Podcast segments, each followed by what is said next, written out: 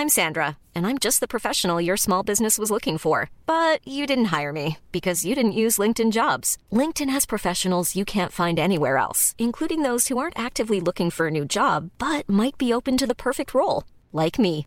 In a given month, over 70% of LinkedIn users don't visit other leading job sites. So if you're not looking on LinkedIn, you'll miss out on great candidates like Sandra. Start hiring professionals like a professional. Post your free job on linkedin.com/people today.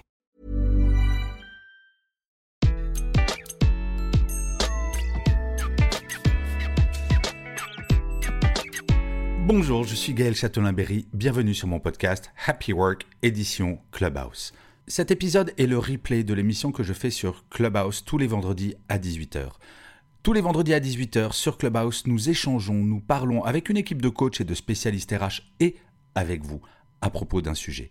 Cette semaine, le sujet était double, le burn-out et le bore-out. Comment l'éviter? Cette émission, les amis, était vraiment passionnante, avec des témoignages poignants, avec des tips extrêmement intéressants de la part de l'équipe de coachs et spécialistes RH.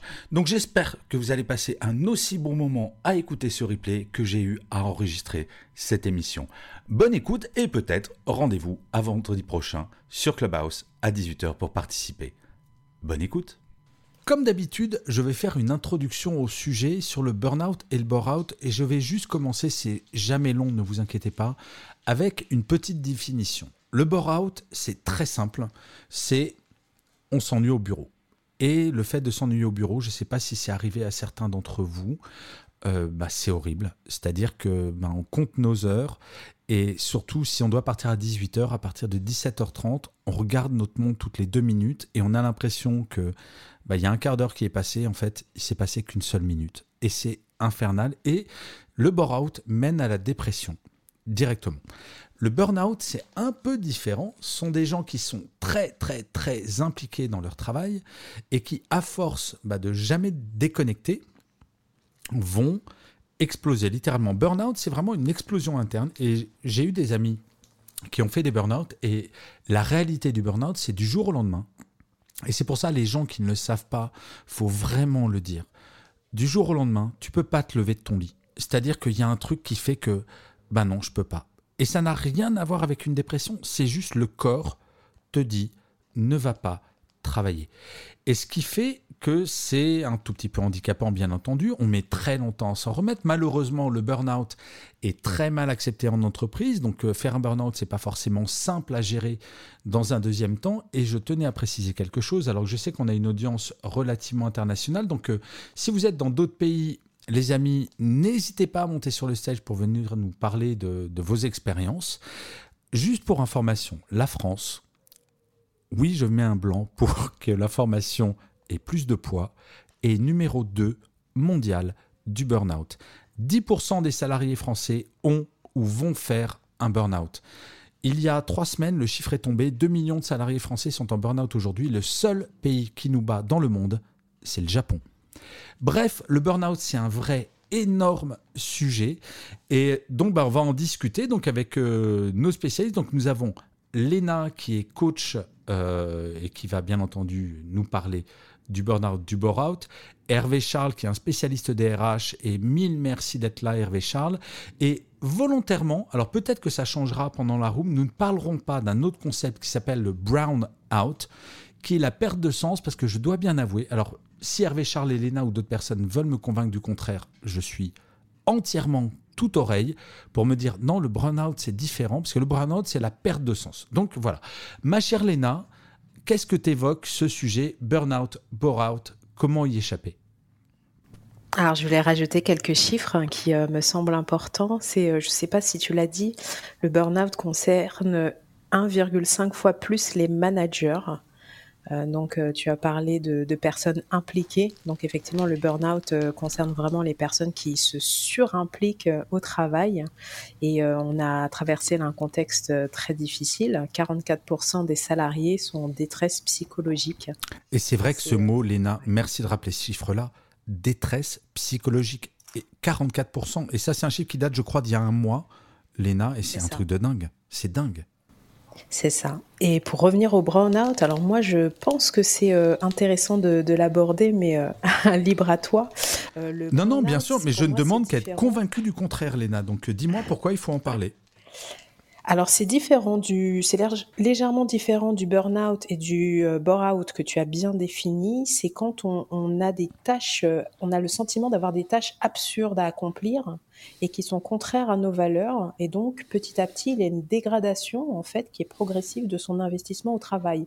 On se sent inutile euh, parce que, alors là, c'est différent du bore-out où on, a le sentiment de n'avoir rien à faire et du burn-out où on se sent euh, euh, complètement surchargé parce qu'on a, on a, on est dans des situations de travail qui sont exigeantes. Là, on a vraiment des tâches qu'on trouve complètement absurdes et sans intérêt. mais le bore-out, c'est un petit peu ça. Ah non, je comprends ce que tu veux dire. Le bore-out, c'est la sous-charge de D'accord. Et le, le brown-out, c'est tu as, as du boulot, mais tu comprends pas, ces gens, les bullshit jobs, c'est ça débile. C'est la théorie des bullshit jobs, c'est ça?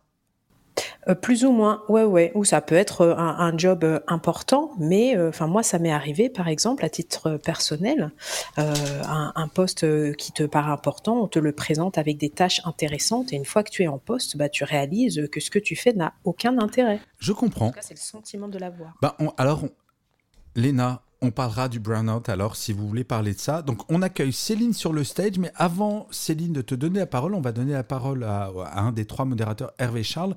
Qu'est-ce que tu évoques le sujet, donc euh, burn-out, bore-out, comment y échapper? Euh, alors déjà, je vais rejoindre Léna sur la notion de burn-out, qui est différente effectivement du bore-out. Donc vous êtes tous les deux contre moi en fait. Vous êtes. Oh mais absolument. Ah mais c'est très bien, j'adore ça, c'est super.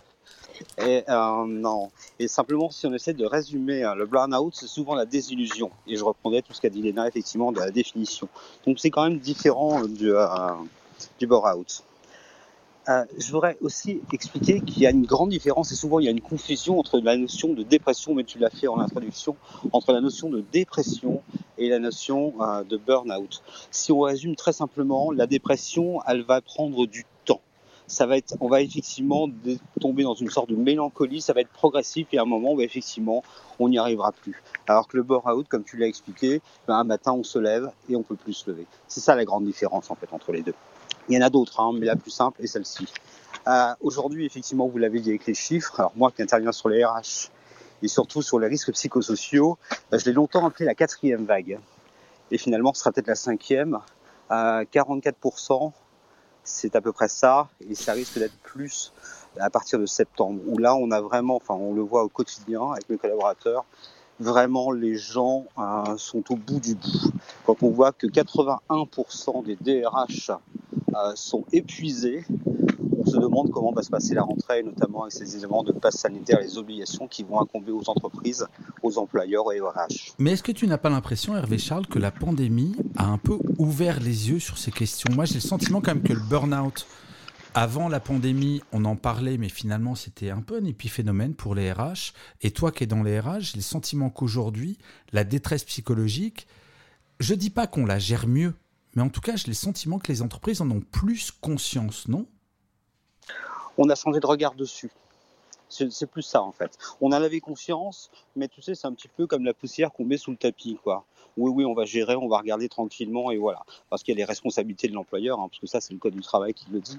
Euh, mais aujourd'hui, effectivement, comme ça touche toutes les strates de l'entreprise, vraiment, hein, du, euh, du, big boss au N-40, et eh ben, on s'est dit que finalement, il fallait le prendre en considération et c'est plus simplement un, élément juridique du, contrat de travail, du droit du travail, tout simplement. Enfin, je pense. Alors, j'aime bien ça parce que, alors, on va revenir au débat parce que Hervé Charles et Léna, je suis désolé, les amis, parce que vous avez été méchants avec moi parce qu'on va parler du burn-out, parce que vous dites, hé, Châtelain-Berry, on va parler du burn-out, mais Léna, tu disais plutôt burn-out pas réservé aux managers, et je sais bien, Léna, que tu n'as pas dit ça, mais il y avait quand même plus sujet au burn-out les managers que les autres. Et Hervé Charles, tu dis ça touche tout le monde. Donc ça va faire partie bah, des discussions. Donc euh, bah, on va accueillir sur le stage Céline, Mehdi et Neza. Donc juste Léna et Hervé Charles, bien entendu, dès que vous cliquez du micro, je vous donne la parole si vous voulez réagir ou répondre à un de nos intervenants. Chère Céline, bonjour. Bonjour. Alors, dis-nous. Bonjour. Salut. Je monte un peu sur le stage par hasard parce qu'en fait, on m'a invité. Alors je suis, donc je suis dans la finance, donc effectivement, je pense que c'est un des métiers peut-être, assez touchés, parce qu'il a un petit peu évolué. Je deviens une spécialiste parce que là, c'est mon troisième burn-out. donc voilà. ce que je voulais dire, c'est que le problème du burn-out, c'est que ce n'est pas encore reconnu par, par la médecine du travail et surtout par la sécurité sociale. Alors, euh, Céline, malheureusement, le burn-out n'est pas reconnu comme une maladie professionnelle. Effectivement, et c'est important de le rappeler parce que euh, il commence à y avoir des tendances dans certains pays, mais ce que tu dis, et je te redonne la parole tout de suite, mais je suis un énorme bavard, Céline, pardon, mais ce que tu rappelles est fondamental, ce n'est pas reconnu comme une maladie professionnelle, alors que c'est éminemment une maladie causée par le travail. Et je te relaisse la parole, mais je suis halluciné. Trois burn-out? Hum, Oui, donc il y en a un que j'ai fait bon, en 2012, sauf que je n'ai pas, euh, il n'a pas été reconnu, je ne, l'ai pas identifié. Donc j'ai, j'ai donné ma démission et j'ai recommencé à travailler tout de suite. Donc il n'a pas été euh, ni identifié ni soigné. Bon, j'étais dans une euh, dans un travail un peu plus cool, donc ben, j'ai repris. Donc je l'ai vécu comme ça. Et puis j'en ai fait un l'année dernière. Je me suis arrêtée six mois au chômage et j'ai repris un travail beaucoup trop tôt. Donc euh, j'en ai refait un euh, un an après. Alors petite question Céline, et bien entendu tu as le droit de ne pas répondre, parce que je le rappelle, cette room est enregistrée, donc il n'y a strictement aucun problème si tu ne peux pas répondre. Est-ce que tu as été suivi pendant tes burn-out par un, par un psy ou par un médecin? Tout à fait. Donc j'ai été, euh, j'ai été tellement malade que j'ai été suivie par un psychiatre, j'étais assez bien soignée. J'ai repris trop tôt. Et ce qui fait que le problème du burn-out, c'est qu'on ne, on ne voit pas ses limites. Donc, dans mon nouveau travail, euh, donc j'ai repris fin juin, j'avais arrêté euh, fin janvier. Euh, j'ai repris mon travail fin juin et en septembre, j'ai fait par exemple une journée de 19 heures d'affilée. J'étais déjà malade parce qu'on ne peut pas faire ça. Attends, pardon Céline, excuse-moi. 19 heures d'affilée, mais tu fais quoi comme travail? Je suis responsable financier. 19 heures d'affilée Oui, là, euh, déjà, on a une perte de, de contrôle. Euh, oui, j'ai commencé euh, vers 9 heures du matin, j'ai fini à 3 heures du matin en mangeant devant mon ordinateur. Le lendemain, j'ai dormi 4 heures, j'ai recommencé, j'ai fait 14 heures d'affilée. Mais en fait, c'est vraiment ça. Et je vais laisser. Excuse-moi, Céline, on te redonnera la parole après, bien entendu, mais je veux impérativement que Léna et Hervé Charles interviennent parce que, enfin, rendez-vous compte, 19 heures d'affilée et toute la problématique. Et Céline, c'est pour ça que je voudrais donner la parole euh, à Léna et Hervé Charles. L'énorme problématique du burn-out, c'est un, c'est pas reconnu. Et du fait que ce n'est pas reconnu, bien souvent, on se met une pression. Parce que quand on a le burn-out, on va culpabiliser d'avoir fait un burn-out. Donc on va vouloir retourner au travail le plus vite possible parce qu'on vous fait bien sentir, si tu as fait un burn-out, c'est peut-être parce que tu es faible. Et en fait, ben, plus tu te mets la pression, plus tu retournes tôt et plus potentiellement tu peux retomber en burn-out. Léna Hervé Charles, et Céline, on revient vers toi vraiment parce que c'est passionnant ce que tu nous racontes. Est-ce que. Enfin, moi je suis halluciné et malheureusement c'est tellement classique. Léna, ce genre de témoignage, ça te fait quoi? Bah, je l'entends régulièrement et euh, bien entendu, hein, ça me touche et c'est pour ça que j'ai trouvé important de rappeler que le burn-out euh, concernait 1,5 fois plus les managers, même si Hervé Charles a tout à fait raison, tout le monde peut être euh, concerné et, et touché, mais effectivement, les managers se mettent une pression supplémentaire pas possible. Alors Léna, excuse-moi, Céline, tu es manager ou pas? Euh, oui, je suis manager et en fait, effectivement, c'est pour éviter à mon équipe euh, d'avoir une surcharge de travail que je prenais ce travail. Ça, c'est Donc en fait, je suis tombée malade. Euh, je suis tombée malade en octobre. On a déjà constaté le début du burn-out et j'ai voulu partir, mais bon, j'ai pas pu quitter mon équipe. C'était en CDD, hein, donc c'est totalement ridicule.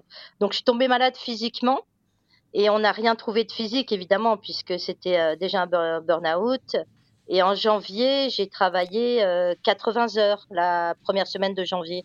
Mais alors, Céline, si je peux me permettre, avant de donner la parole à Hervé Charles, tu as utilisé un mot qui est un grand classique chez les gens qui font des burn-out. Tu as dit c'est ridicule. Non, c'est pas ridicule.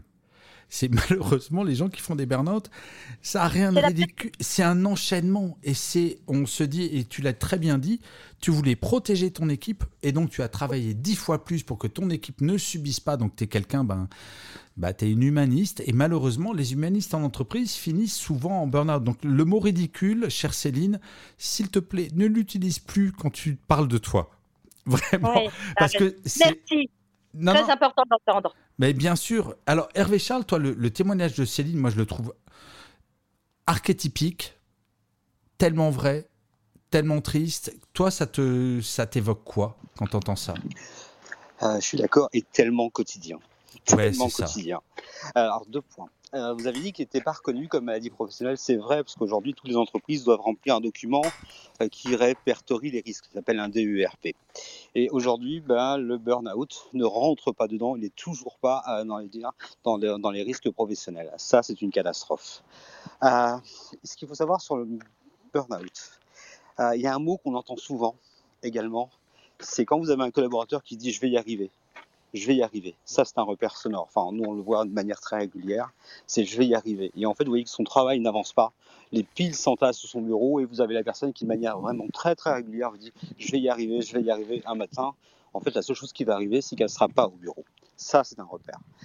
Euh, moi, ce qui m'affole, c'est d'entendre 19 heures par jour. C'est ça qui m'affole. Euh, Céline, je suppose que vous êtes, vous êtes manager, vous l'avez dit, mais je suppose que vous avez un référent manager. Euh, j'étais en direct avec le directeur général. On est bien d'accord. Euh, je dirais simplement qu'il ne fait pas son travail. On ne laisse pas travailler quelqu'un 19 heures. Ah, mais il a réussi à me dire, donc j'ai travaillé 34 heures en deux jours. À 21 heures le deuxième jour, il m'a dit, ton travail, c'est de la merde. Et je lui ai répondu, oui, c'est tout à fait normal au bout de 34 heures, je suis épuisée, donc c'est mauvais ce que je fais. C'est normal. Mais Hervé Charles. d'accord, c'est pas, c'est pas un manager. Hein, jamais un manager ne dit ça à un collaborateur. Non, non, mais effectivement, d'ailleurs, je lui interdisais de parler à mon équipe. Quand je suis arrivée, je l'ai entendu parler, je te dis, ben voilà, je t'interdis de parler à mon équipe. Et il m'a dit, je suis le boss. Je fais, bon, moi, je suis le manager, donc tu passes par moi. C'est tout. Mais en fait, Hervé Charles, merci de mettre ça en avant parce que, bien entendu, alors juste le titre de la room, c'est comment y échapper. Et Hervé Charles, tu mets le doigt sur, pour moi, le truc le plus important. J'ai écrit un article il y a, je crois, 3-4 ans, euh, qui était sur euh, l'idée de faire un permis à points pour les managers.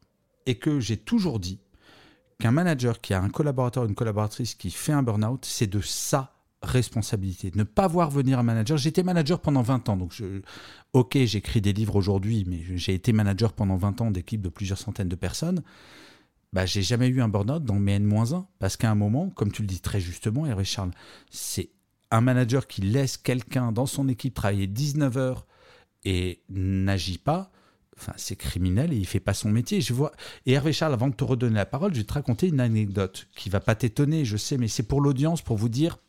Et après, on donnera bien sûr la parole à Neza. Neza, bienvenue sur, euh, sur le stage. Et si vous voulez monter sur le stage pour des témoignages ou des questions, vous êtes les bienvenus. C'est une histoire qui m'est arrivée il y a deux ans. Il y a une femme qui m'écrit sur mon blog et qui dit Voilà, je sors d'un burn-out de un an. Un an. Et c'est un peu. Un gros burn-out, c'est la durée moyenne pour s'en remettre bien. Et elle me dit Ben voilà, avant de faire mon burn-out, deux semaines avant de faire mon burn-out, euh, elle était dans l'événementiel, ça faisait quelques mois qu'elle travaillait ben, entre ouais, 14 et 16 heures par jour, tous les jours, week-end compris. Elle va voir son manager et lui dit Écoute, honnêtement, je sens que je suis au bout du bout là, il me faudrait vraiment 3-4 jours de break. Et son manager de lui répondre Non, mais écoute, ma chérie. Et le mot ma chérie est important hein, quand même dans la suite de la phrase. Non, mais écoute, ma chérie, tout va bien, tu vas quand même pas sauter par la fenêtre. Retourne travailler. Quelques jours plus tard, son burn-out arrive. Et c'est là où moi je suis, et j'ai été manager, donc je, j'allais dire je vénère, non, je respecte, et le rôle de manager quand il est bien fait est essentiel, mais la responsabilité des managers dans Burnout est majeure. Hervé Charles, c'est un petit peu ce que tu voulais dire, non? Oui, on est complètement d'accord. Euh, alors nous, encore une fois, c'est les RH et moi, j'interviens vraiment au quotidien avec les équipes sur les risques psychosociaux et la qualité de vie au travail. Et sur ce que j'ai entendu avant, malheureusement, ben, ça pourrait paraître surprenant et malheureusement, ben, ça ne l'est pas. Et ça, enfin, ça m'exaspère, ça, ça m'affole. Notamment un manager. Et tu l'as dit, Gaël, et là, je te rejoins. C'est quoi? C'est quelqu'un qui va vous challenger, mais surtout qui va vous motiver, qui va vous donner envie. Expliquez-moi comment un manager peut vous donner envie en faisant travailler 19 heures. Comment il peut vous challenger, vous donner effectivement des objectifs et avancer et vous épauler. C'est impossible. C'est pas un manager, c'est un directeur général. Peut-être que c'est lui qui a créé l'entreprise. Félicitations à lui, c'est une réussite. Par contre, financièrement, bravo. Humainement, zéro. Ouais, je suis d'accord. Et alors, s'il y a des managers dans le dans l'audience qui veulent monter sur scène pour euh, partager ça, parce que Hervé Charles, manager, parce que je rappelle souvent quand même, parce qu'on l'oublie, les managers sont eux-mêmes managés, et qu'il y a cette espèce de truc, tu sais, de pression descendante. Tu vois ce que je veux dire? C'est le DG va mettre une pression au N-1, puis au N-1, puis au N-1, et ça finit sur le collaborateur. Bref, tout le monde finit en burn-out. Ça peut être ça, oui, effectivement, mais un manager qui manage bien, on est bien d'accord, c'est à lui à stopper la pression et à pas l'accepter pour lui-même déjà. Et donc encore moins la faire redescendre. Alors, Moi, pardon. Non, je t'en prie. Alors, on va donner la parole d'abord à Léna qui voulait réagir, après à Céline et surtout à Neza. enfin, pas surtout dans l'absolu, mais Neza, bienvenue à Sophie et bientôt à Kevin. Donc, euh, Léna en premier, tu voulais réagir, Céline et Neza juste après pour un nouveau témoignage ou une question.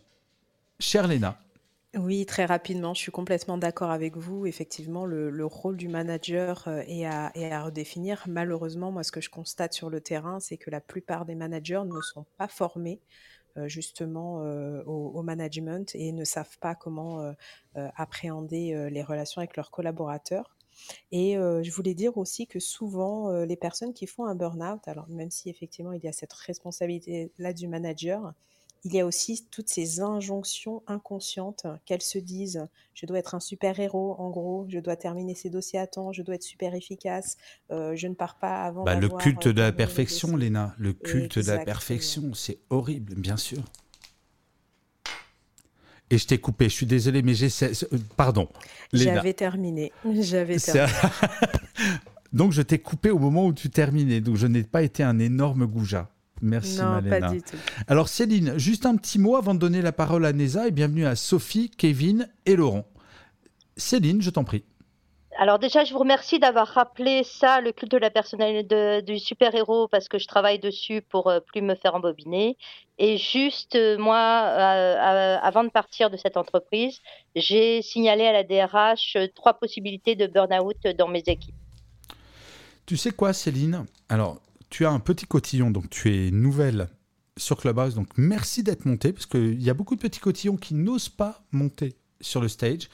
Donc super, et c'était incroyablement intéressant, et merci parce que si tu as connu un burn-out, et c'est une recommandation que je fais à beaucoup de DRH, donc là je parle sous le contrôle de Hervé Charles, si tu n'es pas d'accord Hervé Charles, tu auras le droit de me fouetter avec des orties fraîches avoir des gens qui ont fait des burn-out dans l'entreprise, c'est une richesse incroyable et c'est la meilleure des protections contre les burn-out parce que on connaît, les gens qui ont fait un burn-out savent pourquoi ils l'ont fait et ils peuvent éviter à leurs collaborateurs.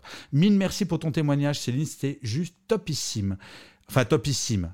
Euh, pas du fait que tu aies fait un burn-out, mais c'était incroyablement intéressant pour l'audience. Merci beaucoup, Céline. Et, bien, et bienvenue sur Clubhouse, en tout cas. Neza, je t'en prie, la parole est à toi.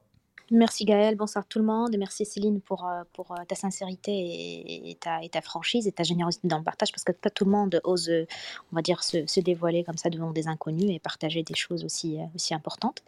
Donc ce que je voulais déjà réagir par rapport à la discussion que tu as eu Gaël avec Hervé, c'est qu'on parle de manager mais et pas tout le monde est manager. C'est pas parce que j'ai une responsabilité d'une équipe, je suis le boss. La, plupart, c'est des boss. Après, le manager, c'est un niveau, et puis le leader, c'est le niveau de dessus. Et c'est ça où, très souvent, on, ne fait pas la, fait pas le distinguo. Et très souvent, on confie des responsabilités des équipes à des personnes, non pas parce qu'ils ont des qualités pour l'idée des gens, pour les motiver, etc., mais parce qu'ils sont bons, c'est des bosseurs, etc. Euh, deuxième point, tu as parlé euh, par rapport à la pression qui se cascade en haut. Et effectivement, euh, des fois, on a des managers de bonne, de bonne foi, humanistes, comme Céline, etc. Mais à force de subir la pression d'en haut, ils, euh, soit ils finissent eux-mêmes par faire un burn-out parce qu'ils sont humanistes, soit ils finissent par euh, suivre le système et cascader la même pression sur leurs équipes et avoir par la suite des burn-out euh, dans, dans, leurs équipes. Euh, troisième point pour lequel je voulais intervenir, moi je travaille dans, en tant que senior manager customer care dans, dans, une grande multinationale américaine et je voulais partager avec vous l'avant et après Covid. avant Covid, quand quelqu'un disait j'en peux plus, etc., il lançait une alerte à son manager, généralement ce qu'on entendait, mais, mais tu n'es pas bien organisé, mais pourquoi tu as tant de travail? Et on lui rajoute davantage de, de, de, tâches pour lui lister, pour lui montrer que c'est un idiot, que c'est quelqu'un de désorganisé, et c'est pour ça qu'il finit par un burn-out. Alors, Neza, excuse-moi, tu travailles en France ou au Maroc? Au Maroc. D'accord, donc alors, tu sais quoi, Neza, c'est incroyable parce que ce que tu dis, j'aurais mis mes deux mains à couper, tu étais dans une entreprise en France. Donc au Maroc, avec une entreprise américaine, c'est la même chose en fait. Pardon, désolé, j'ai reçu. Non, non, oui, j'ai bien vu. Non, ce que je disais, c'est merci de préciser que tu es au Maroc parce que souvent, nous, les Français, et je parle sous le contrôle de Léna et Hervé Charles, et ils réagiront à ton témoignage. Ben, visiblement, c'est pas franco-français. En fait, au Maroc, euh, c'est la même chose. Ah non, c'est la même chose. Et euh, moi, j'ai 21 ans d'expérience en mon actif dans, dans 3 ans multinationales et le reste en entreprise marocaine. Je peux vous dire, c'est un peu de. It's the same. C'est juste qu'en multinationale, le niveau de, de, stress, il est encore x2, x3. Euh, c'est-à-dire que en plus en culture américaine, enfin j'ai eu des, j'ai travaillé avec des DG qui étaient français, des présidents marocains, français, etc. Mais euh, quand j'ai travaillé avec des Américains, c'est encore euh, c'est encore multiplié. Euh, ça dépend encore une fois du boss qu'on a, euh, est-ce qu'il est plus ou moins humaniste ou pas, etc. rien que pour la petite anecdote, moi je me rappelle ma première année quand je, reçois je rejoins cette multinationale, mon vice-président il m'a dit Nessa, t'es trop bienveillante. C'est bien d'être bienveillant, c'est à la mode, mais t'es trop bienveillante. Mais ça, tu sais, Neza, moi je suis le créateur du, du concept de management bienveillant. Et malheureusement, ouais, j'entends trop souvent ça et que ton patron t'ait dit non mais dis donc Neza, t'es trop bienveillante. Comme si c'était un défaut. C'est ça, tu l'as ressenti comme si c'était un défaut. Exactement. Il me disait mais c'est bien, c'est bien de, de, le faire, mais, mais, mais t'en fais trop. Pourquoi? Parce que euh, j'étais dans une organisation finance et euh, l'organisation finance, l'image des profils, euh, c'est des gens plutôt dans la hiérarchie, très stricte, un peu dans. Bah, c'est le loup de Wall Street, schématiquement. C'est le loup de Wall Street un peu. Je sais pas si tu as vu le film, mais c'est un peu ça mais, mais, ce qui dérangeait mon boss, c'est qu'il n'était pas people person. Euh, il n'était pas, il n'avait pas ce côté humaniste. Et à un certain moment, euh, et je l'appelle boss parce que pour moi il n'était pas un leader. Il, c'est un certain moment, c'est comme si je miroitais quelque chose qu'il n'avait pas, et ça faisait beaucoup de friction entre nous deux, malgré le fait que les résultats là, etc. Il y avait ce côté people qui vraiment ça le, ça l'enrageait. Et euh, j'ai fini par, par trouver une opportunité dans cette même multinationale et ailleurs avec d'autres personnes euh, qui sont aussi dans la bienveillance, etc. Mais n'empêche, euh, le, le burn-out, ce que je voulais partager, le point auquel je voulais euh, réagir, le burn-out avant Covid et après Covid, la perception a complètement changé.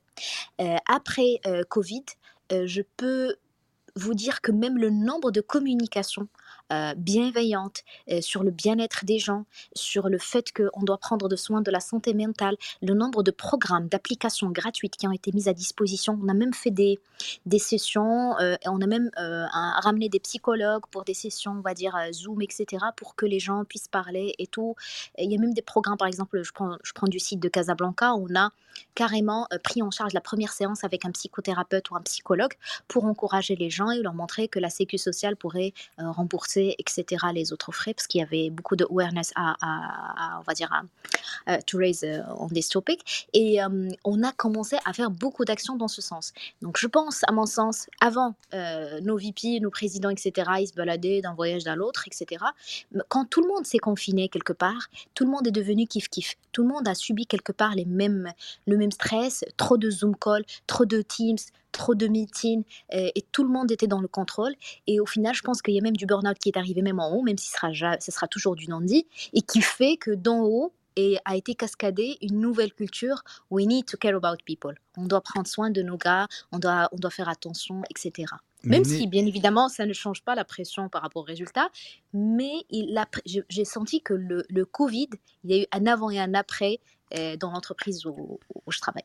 Ben moi, je suis très d'accord avec toi, mais au-delà de ton entreprise, je pense que c'est général. Alors là, Léna, tu me pardonneras, mais on va faire l'inverse pour cette fois, je vais donner la parole d'abord à Hervé Charles. Moi, effectivement, j'ai le sentiment que le burn-out, et on ne parle pas du bore-out et encore moins du brown-out, mais j'ai le sentiment que la pandémie a eu un impact de dingue sur la prise de conscience de ces problématiques-là en entreprise. Hervé Charles, toi RH et après Léna, bien entendu, est-ce que tu le ressens? Alors oui, bien évidemment. c'est ce que je dis tout à l'heure en préambule, c'est que ça l'a mis sur le devant. On en a pris un peu plus conscience avec ce climat anxiogène. Euh, le côté anxiogène de la vie euh, privée, mais aussi dans l'entreprise, les rapports avec les collaborateurs et les collègues. Euh, je voudrais juste rajouter une chose, si tu permets, Gaël, juste avant. Euh, effectivement, on a l'exemple du Maroc, mais c'est pas franco-français. Je te l'ai déjà dit. Je suis belge, mais je me soigne et breton, donc je suis pas français. Tu es euh, belge et breton. J'ai envie de dire, c'est un beau combo, cher Hervé. Mais, mais, je me soigne, surtout pour le côté belge. Non, je plaisante s'il y a des Belges avec moi. Euh, non, sérieusement, c'est absolument pas franco-français. Et pour travailler avec des entreprises qui sont notamment anglo-saxonnes et pas forcément américaines, sincèrement, on a exactement les mêmes problématiques. Pour revenir à la question effectivement euh, de la situation du Covid, est-ce que ça l'a mis sur le devant? Oui, parce qu'en fait on a vu beaucoup de défaillances chez les collaborateurs. Donc on se dit finalement que c'est peut-être important. Et puis un deuxième point, mais ça ferait sujet d'un long débat, c'est qu'aujourd'hui les entreprises depuis quelques temps ont du mal à recruter. Et prendre soin de ses collaborateurs, c'est devenu très mode, très tendance. Et aujourd'hui, on appelle ça la marque employeur par le marketing RH.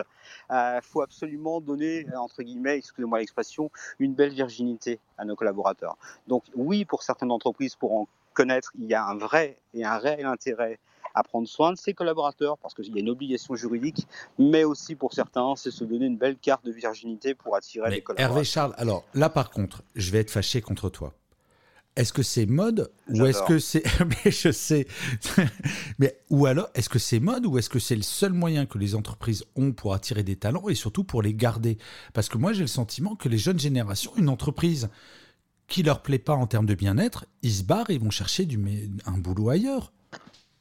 Mais c'est exactement ça, c'est donner du sens. Mais donc c'est pas une mode. C'est de la motivation. C'est pas une mode donc ça devient une mode aujourd'hui parce que sincèrement, euh, enfin, je suis pas là pour faire ma promotion. parce que pour moi, mode Hervé Charles, ça veut dire éphémère. Eh ben, ça sera éphémère. On en reparlera, mais ça sera éphémère. Moi, je suis parti d'une génération des années 90, début 2000, où je suis rentré, où effectivement, c'était tenu par des gestionnaires. Et on me disait, un entretien d'embauche, il y en a 15 derrière tu n'es pas d'accord sur les conditions, tu dégages. Bah, on a vécu la même période, Hervé Charles, nous sommes tous les deux vieux. Et on t'a dit, si t'es pas content, il y en a 10 qui veulent ton boulot, donc euh, dégage ou on... Bah, voilà. C'est exactement ça. Sauf qu'aujourd'hui, ben, les jeunes, effectivement, ils ont un peu plus de choix. Et surtout, ils cherchent un peu plus de sens. Ils cherchent du sens dans leur travail pour effectivement, effectivement euh, éviter le burn-out, qui est la désillusion. On va pas se retrouver. Ça, c'est un clin d'œil, hein, quand même. Euh, on va pas se retrouver dans son travail. Mais, euh, sincèrement, je pense que ça sera éphémère. Alors, Hervé Charles, avoir des retours sur ça. Je m'inscris en C'est un autre débat, je pense. Je pense que c'est un autre. Bien sûr, c'est un autre débat, mais peut-être que ça sera un sujet d'une autre roue. Mais avant de donner la parole à Léna pour réagir par rapport au témoignage de Neza, quand même, pour rappel, Hervé Charles, on est de la même génération et nous, on a connu le chômage de masse.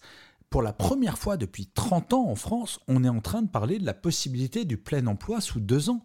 Donc la pression, elle va être plus être sur les entreprises pour s'occuper du bien-être que l'inverse. Donc le pouvoir de, enfin le, pouvoir va être du côté des salariés, puisque toi comme moi, on est arrivé sur le marché du travail à un moment où il y avait un chômage de masse et les entreprises nous faisaient bien comprendre. Eh, dis donc, t'es pas content de travailler 90 heures par semaine, mais dégage, il y en a 80 qui veulent ton boulot. Et ça va être l'inverse maintenant. S'il y a le plein emploi en France, tu crois pas que le, cette notion de plein emploi potentiel, Écoute, Hervé Charles, c'est ce que je te propose, on en reparle dans deux ans si jamais le plein emploi revient pour voir l'impact euh, Alors écoute, je te propose qu'on en reparle dans un an, tu vois. Ouais, un an, ça me semble pas mal. Dans, dans, un an, c'est pas mal. Et si je, je prends tout le monde à témoin, si j'ai tort, je t'offre le champagne. Ça va? Alors, les amis, oh, oh non, tu On est témoin. Bah, bien sûr, bah, j'espère bien. Non seulement c'est. Même pas peur, même pas peur. Dans un an, on sera pas sur Clubhouse, on pourra pas vérifier. Tout Mais bien sûr. Alors, justement, je vais faire un, un petit refresh. Vous êtes sur Happy Work euh, burnout, bore-out, comment y échapper? Donc, si vous voulez avoir le résultat du pari fait entre Hervé Charles et moi, et moi je rajoute un truc, Hervé Charles, si jamais tu as raison, je t'invite dans la plus grande table de Paris histoire d'avoir un joli déjeuner. Et on va donner la parole à Léna. Donc oui, abonnez-vous à Happy Work. Donc dans un an, on fait le point. Donc nous sommes exactement le 6 août, donc le 6 août 2022, résultat du pari. Et honnêtement, Hervé Charles, on va pas se mentir, je sais que toi comme moi, j'espère que tu as tort et tu espères que j'ai raison parce que nous sommes d'accord. Ben voilà, J'adore le champagne, hein, donc ça me va très bien. Léna, alors par rapport au, au témoignage de Neza qui était passionnant, c'est quoi ta réaction?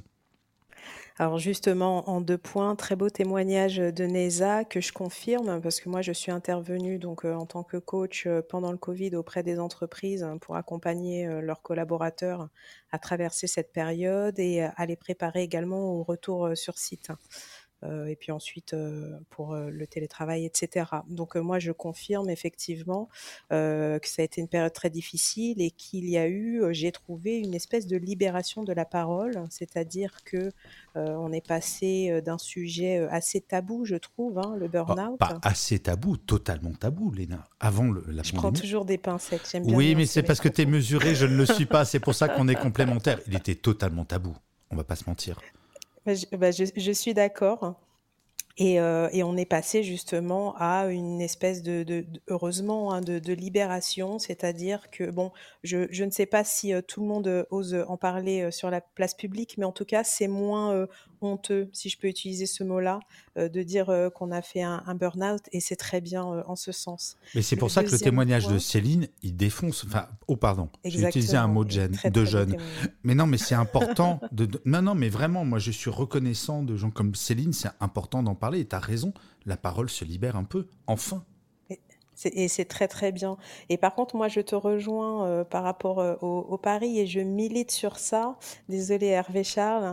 Euh, moi, je milite pour ça, pour que les entreprises vraiment développent l'expérience candidat et aussi l'expérience collaborateur.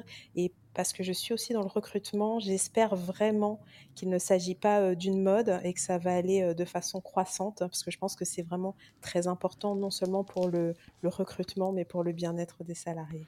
Mais tu sais, Léna, pourquoi je sais qu'Hervé Charles va pas être son pari Et que donc Hervé Charles, vous nous invitez non seulement à boire du champagne, mais sur une grande table.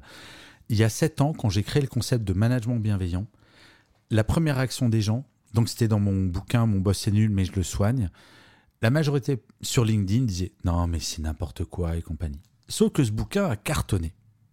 Deux ans plus tard, les gens disaient Non, mais c'est une mode, c'est n'importe quoi. Aujourd'hui, après la pandémie, personne ne remet en question l'importance du management bienveillant. Et je ne sais plus quel auteur disait ça. Au début, on se moque de toi. Après, on dit que c'est une mode. Et après, c'est une évidence. Mais encore une fois, Hervé Charles a raison. enfin, il a raison. On verra. Et euh, là, on n'est pas pour. Euh, non, non, j'ai raison. non, mais toi, ce que je veux dire, c'est malheureusement, on ne sait pas qui a raison, qui a tort, et il a une opinion qui est hyper intéressante. J'espère que Hervé Charles a tort, et je sais en plus que Hervé Charles espère lui-même qu'il a tort, ce qui est quand même très pervers hein, quand même dans son cerveau. Euh, mais ça, ça doit, être ça doit, être ton côté belge qui ressort. Non, j'aurais dit plutôt le côté breton. Non. Euh, tu as raison. Sincèrement, oui, j'espère avoir tort. Bien évidemment que c'est important. Euh, mais il y a quand même un, élément qui me paraît important, sur ce que j'ai entendu, c'est attention à cette notion de burn-out, pour revenir sur le sujet. C'est qu'aujourd'hui, un navré, hein, pour le voir au quotidien, c'est que burn-out peut être employé à toutes les sauces. Sincèrement, aujourd'hui, euh, cette notion de burn-out, elle, peut être galvaudée. Et il y a des gens qui euh, signifient euh, en burn-out alors qu'ils ne le sont absolument pas.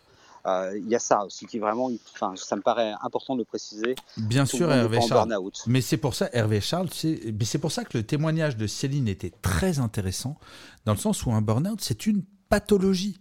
C'est-à-dire qu'il faut être suivi par un médecin. C'est pour ça que je posais la question à Céline d'être suivi par un psy et compagnie, parce qu'un médecin généraliste, ne, avec tout le respect, mon père était médecin, donc avec tout le respect que j'ai pour les médecins généralistes, c'est pas un médecin généraliste qui peut accompagner un burn-out. Euh, on va peut-être pas passer trop trop de temps parce que alors les amis, moi je suis un hystérique des euh, des horaires, donc dans cinq minutes je vais fermer les mains levées. Donc je dis bienvenue à Issa, à Laurent, à Kevin et on va donner la parole à Sophie. Alors Sophie, est-ce que tu as un témoignage ou une question? J'allais dire ou un coup de gueule. Non, pas de coup de gueule, on est hyper, euh, on est hyper pisse par ici. Sophie, tu as la parole. Merci beaucoup. Je n'ai pas de coup de gueule. Euh, au contraire, je suis euh, tout à fait ravie de participer à cette room que je trouve passionnante. Euh, et moi aussi, je voudrais dire à Céline que son, son témoignage était tout à fait poignant. Alors, je, vais témoigner, mais pas du tout en tant que victime d'un burn-out. je suis à la fois psychologue et, coach, coach de dirigeants. Et donc, des personnes qui font des burn-out, j'en vois après en tant que thérapeute euh, et j'en vois avant en tant que coach. Je, voulais juste dire qu'effectivement, le, le burn-out, pour l'instant, n'est pas euh, recensé comme une pathologie en tant que telle. Ça fait partie des questions qu'on se pose beaucoup hein, dans, dans, la communauté euh, psy. Mais toi, en tant que thérapeute, est-ce que ça te choque que ça ne soit pas ça ne me choque pas, en fait. Ah bon? Euh, Ça ne me choque pas pour une seule raison, c'est que euh, le, je vois et j'incite euh, mes interlocuteurs à voir le burn-out comme un processus. La pathologie, c'est le résultat de ce processus. Et ce qui est important, c'est de, de, reconnaître le processus avant qu'il arrive au, au, point de non-retour, c'est-à-dire au point que les uns et les autres décrivaient à un moment donné, par exemple Gaël, tu disais, c'est... c'est tout d'un coup, on, se, on, ne peut plus se lever le matin.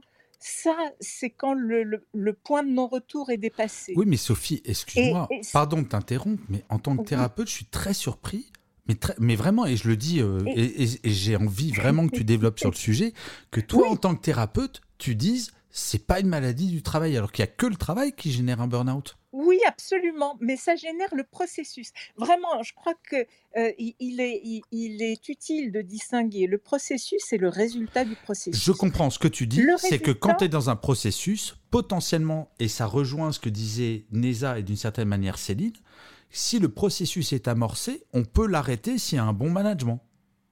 Alors, on peut l'arrêter s'il y a un bon management, on peut l'arrêter aussi si euh, quelqu'un sait le reconnaître. Par exemple, il m'est arrivé à plusieurs reprises d'avoir des patients en cours de thérapie pour tout à fait autre chose.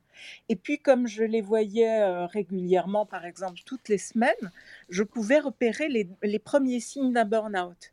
et ça, euh, ça s'est euh, traduit par un arrêt de travail, puisque là, je les envoyais chez leur médecin traitant, mais en, leur, euh, en, leur disant que dire à leur médecin traitant, quels symptômes signaler à leur médecin traitant, et le médecin traitant les arrêtait alors qu'il était encore temps.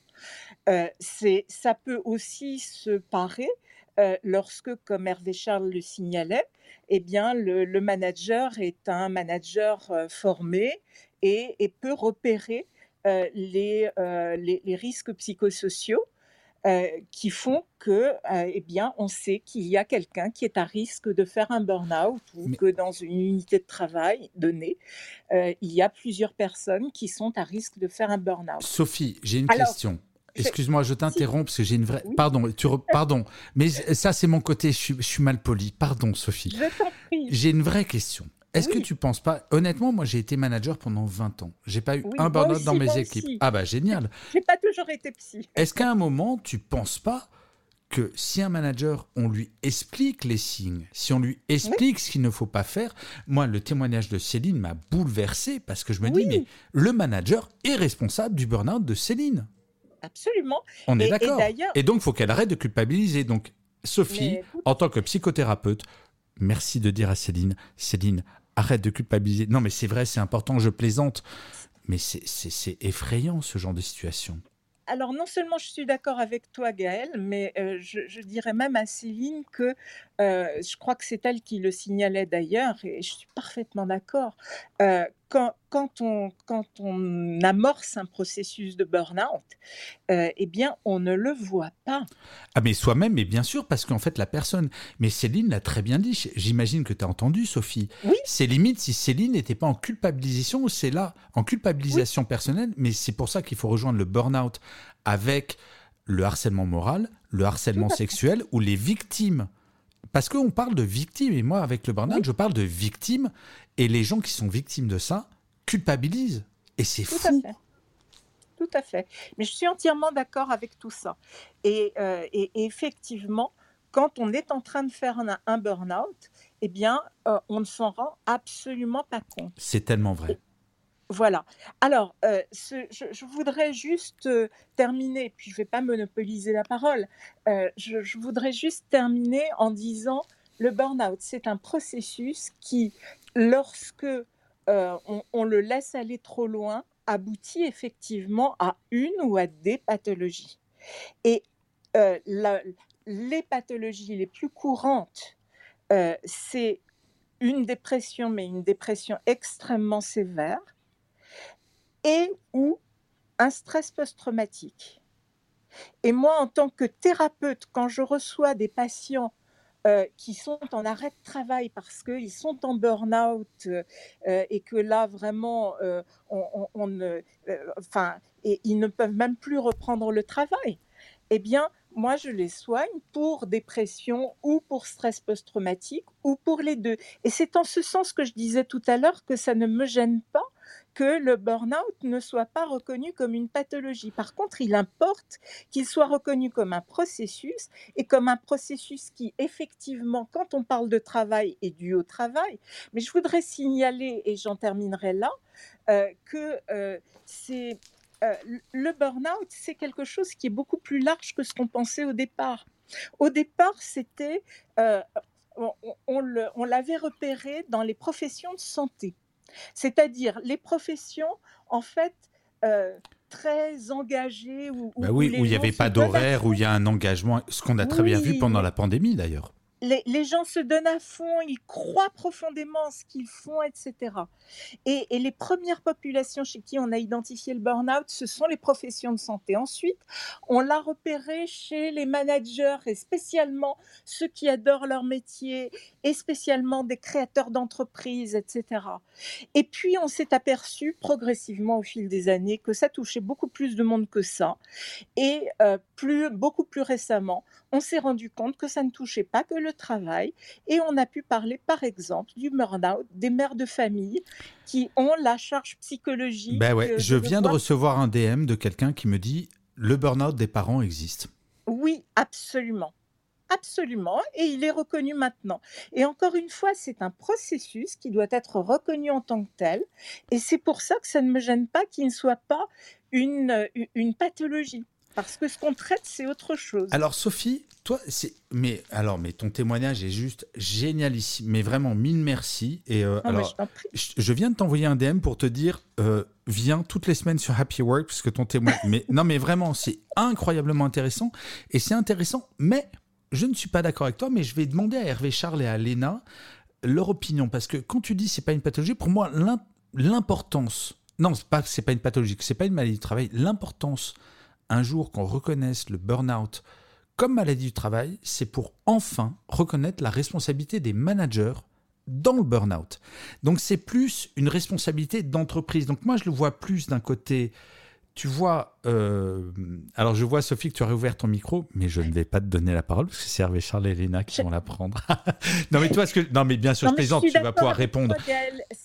C'est la responsabilité de l'entreprise et c'est pas pour ça que ça doit être une pathologie. Je suis désolée, mais je vais devoir vous laisser. Là, j'ai un patient qui m'attend. Eh ben Sophie, mais, incroyable. ça a été passionnant. Merci beaucoup pour, euh, pour cette room. Ben, mille merci pour notre intervention. Et comme tu pars, on va pouvoir dire plein de trucs où on n'est pas d'accord avec toi. J'adore.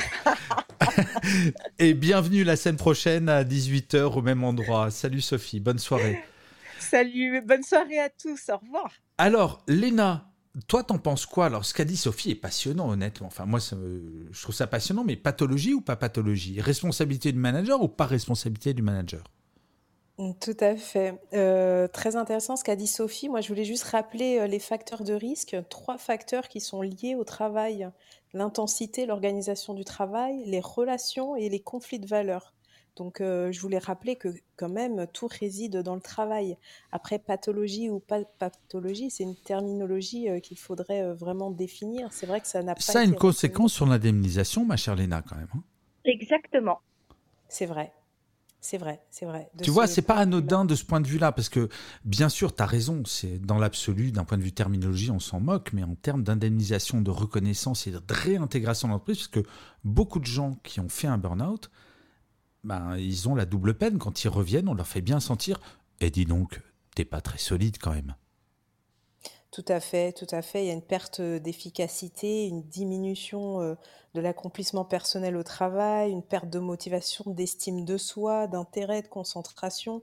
Euh, c'est vrai que le, processus de, dégradation du rapport au travail, il est vraiment important. Donc euh, effectivement, je, suis assez d'accord avec toi sur ce point-là.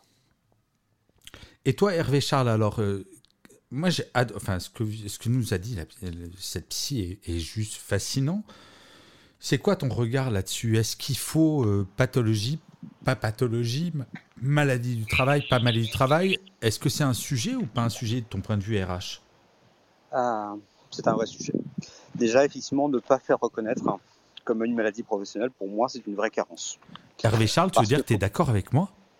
Absolument. Il faut que tu arrêtes la drogue, Hervé Charles, c'est urgent. je me suis mis au sous-chaîne, pardon. Euh, non, simplement, c'est le premier point. Parce que, alors, si on est d'un point de vue juridique, euh, il y a un article qui dit 41-21 alinéa 1 du Code du travail qui dit que la responsabilité de l'employeur, effectivement, il doit veiller à, j'allais dire, à la sécurité physique, morale, mentale, etc. de chaque collaborateur, sinon il en est responsable. Et tant qu'il n'est pas inscrit, effectivement, dans ces maladies professionnelles, bon, entre guillemets, si je fais un burn-out, aujourd'hui, l'employeur pour aller le rechercher, il va falloir montrer qu'il y a eu du harcèlement, qu'il y a eu de la mise à l'écart ou ce genre d'éléments. Donc c'est un peu compliqué.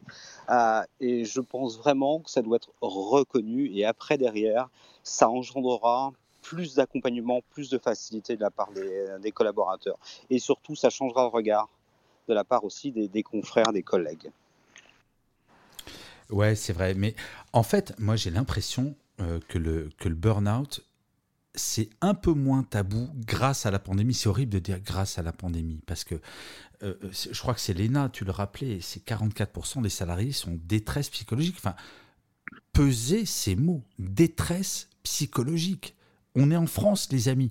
C'est-à-dire qu'on est dans un pays où globalement tout va bien et on parle de détresse psychologique. Alors, on arrive vers la fin de la room, donc il va falloir que les prochains intervenants, donc Kevin, Laurent et Yvan, on fasse très court, parce que je le rappelle, je suis un hystérique des horaires, donc euh, je ne fais pas une room de deux heures quand j'annonce une heure. Donc, euh, mon cher Kevin, est-ce que tu es là? Oui, je suis là, Yael. Eh bien, nous t'écoutons. Alors, bonjour à tous. Euh, moi, ce serait plus pour vous parler d'un témoignage. C'était il y a un certain temps. Je vais faire très rapide, mais je vais juste situer pour que tout le monde puisse bien visualiser. Euh, j'ai pris un poste euh, à l'époque de manager, j'avais 21 ans, et je suis tombé dans une structure où le responsable du manager euh, avait une façon de manager par la peur. Et moi, qui étais assez jeune, euh, j'étais vite confronté à ce, à ce manager-là, euh, qui a essayé par plusieurs reprises des intimidations, des fois limite physiques.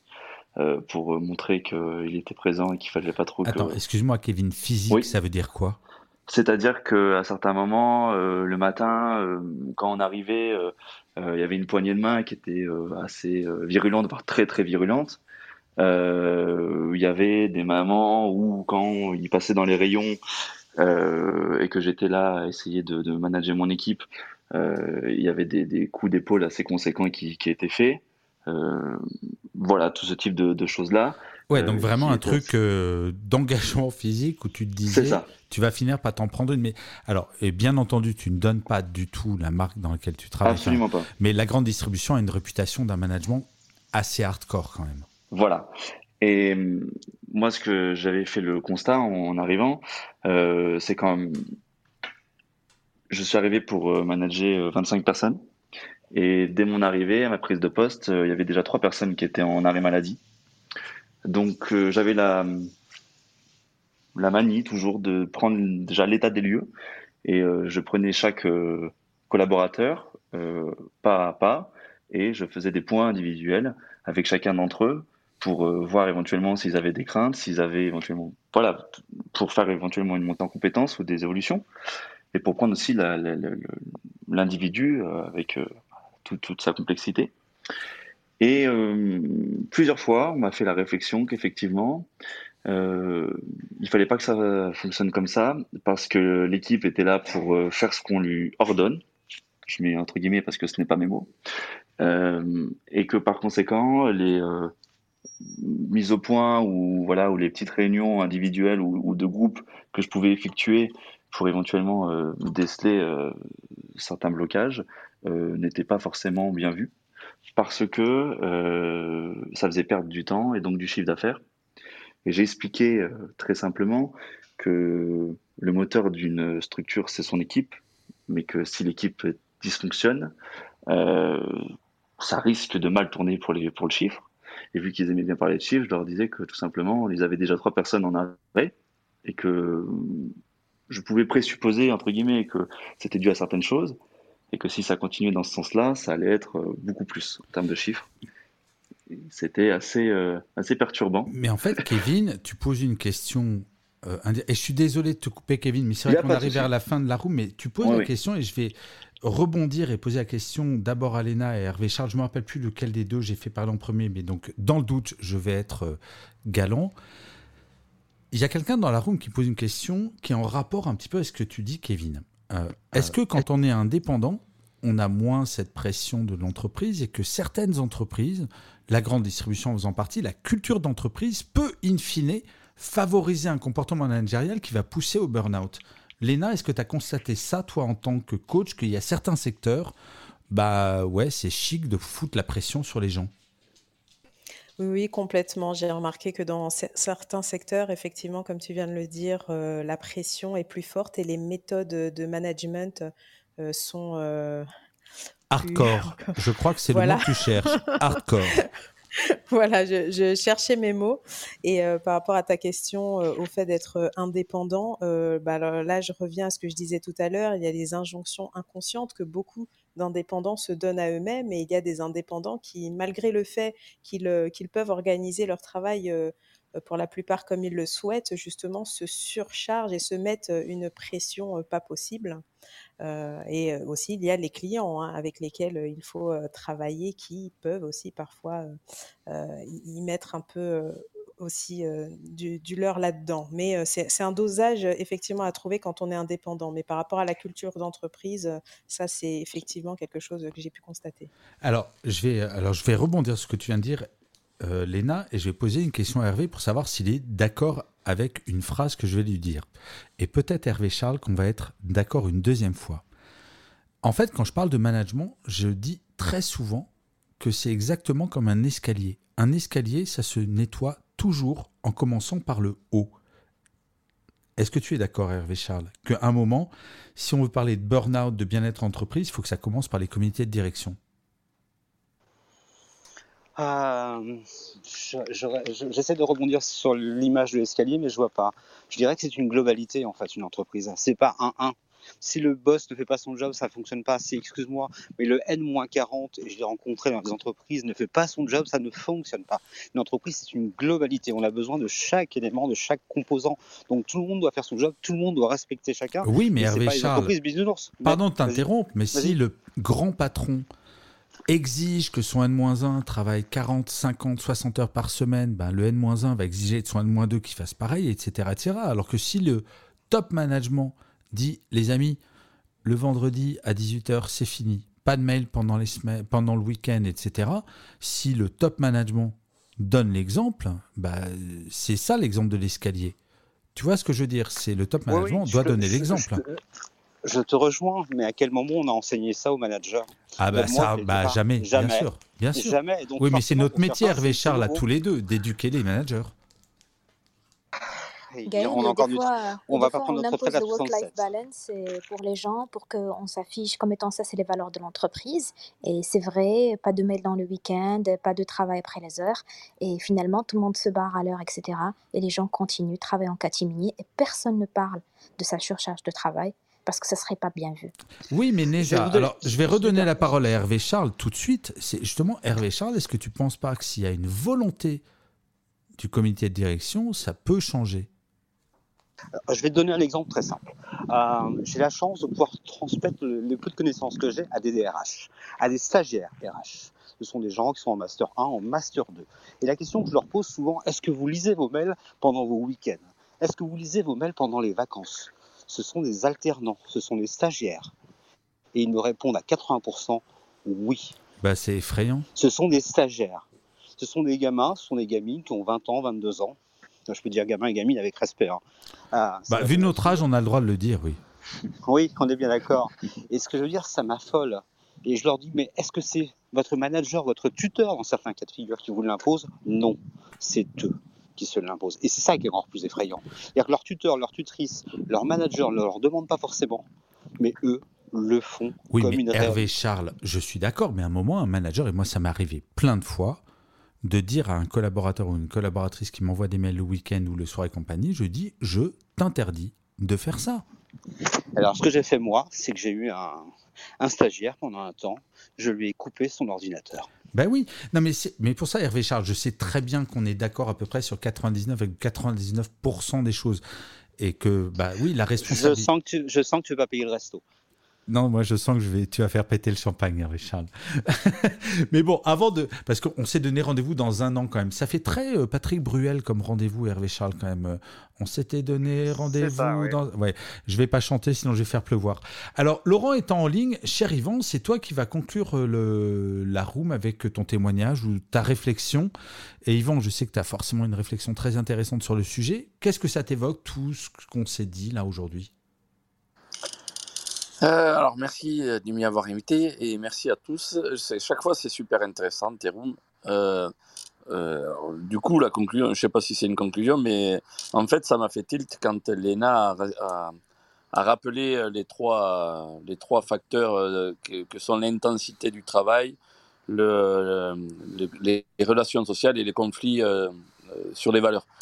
Et en fait moi j'ai un modèle qui est le mien, mais que j'aime bien partager. Et, il part du principe que on est bien à tout endroit, pourvu que notre euh, équilibre physique, notre équilibre mental et notre équilibre émotionnel soient à peu près euh, équilibrés, justement. Et euh, quand on a parlé euh, de... Parce que du coup, tu sais que je participe, enfin, que, en tout cas que j'assiste à toutes tes, tes rooms, là, toutes les semaines. Et quand je on a parlé de... remercie. Non, non, mais il n'y a pas de. C'est moi qui te remercie. Euh, et que quand on a parlé de burn-out et qu'on a parlé de bore-out et de brown-out, en fait, j'ai retrouvé les trois pendant de l'équilibre. Je mettrai le burn-out comme quelque chose de l'ordre du physique, parce qu'on parle justement d'une intensité au travail ou d'une surcharge au travail. On parle de l'émotionnel, ça, serait plutôt les valeurs euh, émotionnelles. Et euh, on parle aussi des relations sociales que je mettrais plutôt dans le mental, dans l'idée de savoir comment on gère nos relations au boulot parce qu'on n'est pas dans la vie privée. Et en fait, euh, quand j'ai entendu le, témoignage de Céline du début et quand j'entends celui de Hervé Charles de la fin, euh, je suis assez d'accord avec Hervé et en même temps, je peux être que, qu'embêté pour Céline mais je pense que, comme le disait Hervé, c'est quelque chose de global. Et, plutôt que, c'est là où des fois, Gaël, on, en discute, mais plutôt que ça soit que la faute du manager, je pense que c'est une responsabilité partagée et que, bien sûr, le manager, le manager euh, N plus 1 ou N plus 40 ou N moins 40 a à veiller à cet équilibre-là euh, physique, mental, émotionnel dans le cadre du travail mais, euh, et c'est là où j'espère que Céline ne m'en voudra pas, c'est qu'on a tous, chacun à notre endroit, à le veiller pour nous-mêmes. Et donc, euh, je sais que c'est pas facile, mais des fois, euh, on aurait cette responsabilité de dire, eh ben, là, il m'en demande trop, je me barre parce que, enfin, c'est pas possible. Voilà, mais donc le camarade Yvan, on sait qu'on n'est pas, on a on, est globalement avec Yvan, on se connaît. Alors, juste pour les gens qui, nous, qui sont pour la première fois cette room, avec Yvan, on commence à papoter, ça fait quand même quelques mois. Et on est globalement d'accord sur plein de trucs, mais il y a ce petit sujet où on n'est pas d'accord. Et que moi, ma bataille, c'est de rappeler que dans le mot manager, c'est marrant parce que le métier, il est inclus dans le nom du métier. C'est-à-dire qu'un manager doit manager. Et donc, il doit faire attention au bien-être de ses salariés. Donc, mais c'est un désaccord qu'on a et c'est, euh, je sais pas qui a raison, qui a tort. Alors, euh, bon, alors sauf que comme, comme je suis... c'est pas trop un désaccord parce qu'on est d'accord. En fait, on est d'accord sur le bien-être de, du collaborateur. Non, non, mais sur la responsabilité, c'est là où on a un petit désaccord. C'est où toi, ta position, c'est de dire, on doit chacun individuellement être attentif à son propre burn-out dans l'absolu. Alors que la psy, tout à l'heure, pardon, j'ai une mémoire de poisson rouge, je me rappelle plus de son prénom. Sophie. Sophie disait on ne se rend pas compte qu'on va aller en burn-out. Et c'est ça le problème. Et c'est là où le rôle du manager est essentiel. Parce que les gens qui vont faire un burn-out ne s'en aperçoivent pas. Et je te jure, Yvan, je te, je te jure, Yvan, mais vraiment, tous les gens à qui j'ai parlé qui ont fait des burn-out, malheureusement, ils s'en rendent pas compte. Et il y a un matin, bah, ils se lèvent pas, ils comprennent pas. Et je te oui, promets. Mais c'est pour ça que je mets pas la, je, moi, je mets pas la charge sur le, le collaborateur. Je, je, dis que c'était une responsabilité partagée et qu'en fait, euh, oui, le manager a. a je suis d'accord. Je, je, suis 500% d'accord. Mais non, mais on, en plus, on est d'accord, Yvan. C'est. Oui, c'est sa mission, mais que le collaborateur, et je sais que des fois le contexte s'y prête pas, mais euh, devrait pouvoir communiquer. Alors, c'est aussi la faute du manager, mais euh, c'est un défaut de communication parce que chacun devrait pouvoir dire à, son endroit euh, ce qui pourrait améliorer le, le travail de l'autre, je veux dire comme ça, ou la collaboration. On est tellement d'accord.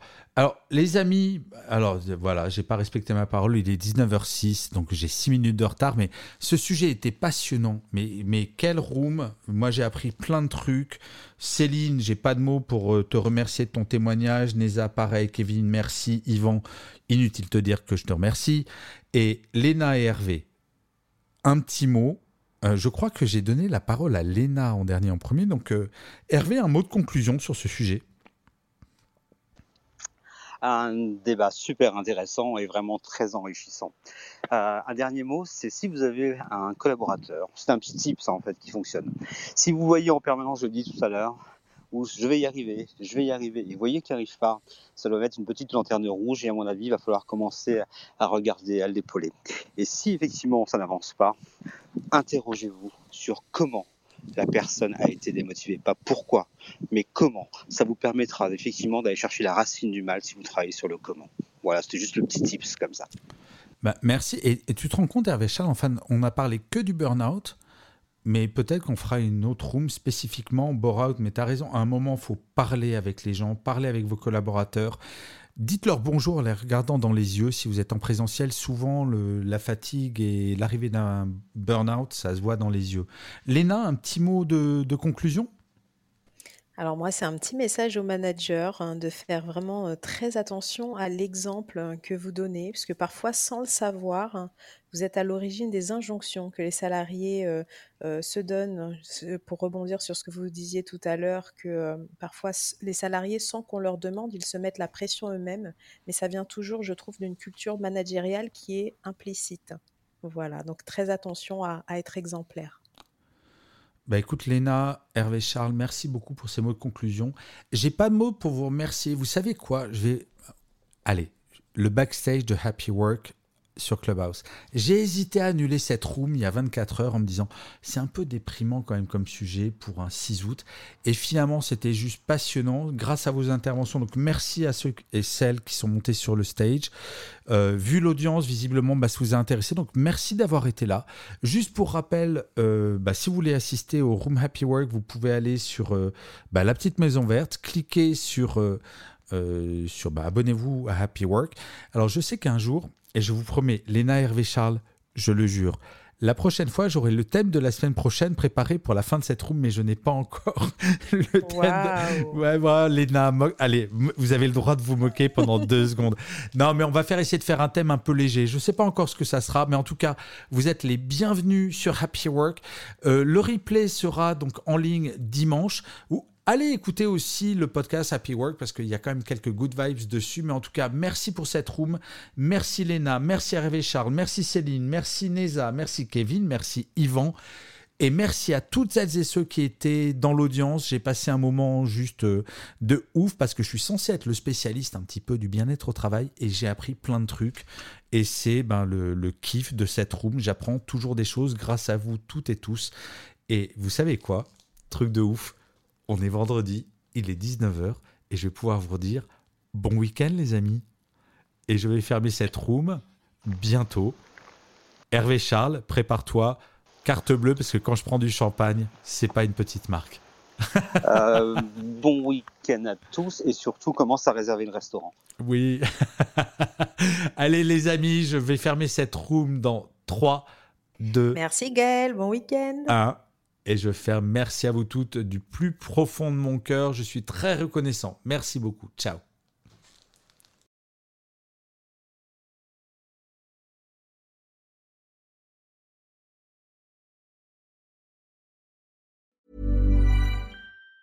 Even on a budget, quality is non-negotiable. That's why Quince is the place to score high-end essentials at 50 to 80% less than similar brands. Get your hands on buttery soft cashmere sweaters from just 60 bucks, Italian leather jackets, and so much more. And the best part about Quince, they exclusively partner with factories committed to safe, ethical, and responsible manufacturing. Elevate your style without the elevated price tag with Quince. Go to quince.com slash upgrade for free shipping and 365-day returns.